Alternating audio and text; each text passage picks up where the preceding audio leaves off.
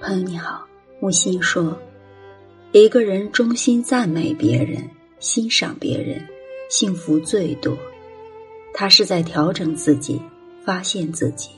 你认识了一位智慧的、高尚的、真诚的人，自然会和原来的亲戚旧时作比，一作比，如梦初醒。这个初醒的过程，不就是自我教育吗？朋友们。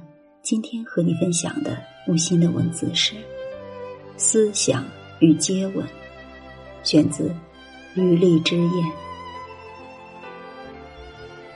问：你的散文所涵盖的思想面积很广，而在小说中，你却很少显露棱角锋芒。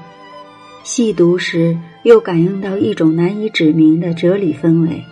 那么，你的小说究竟有没有所谓思想性？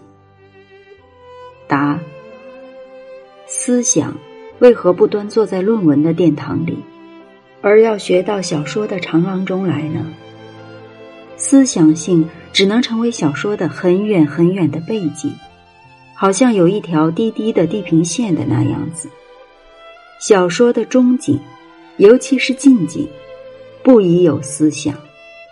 思想是反对接吻的，而且常会冒出浓烟。那是要使人咳嗽的。好，朋友们，今天的分享就到这里。关于木心先生的文字信息，欢迎您关注公众号“不自陪你读木心”。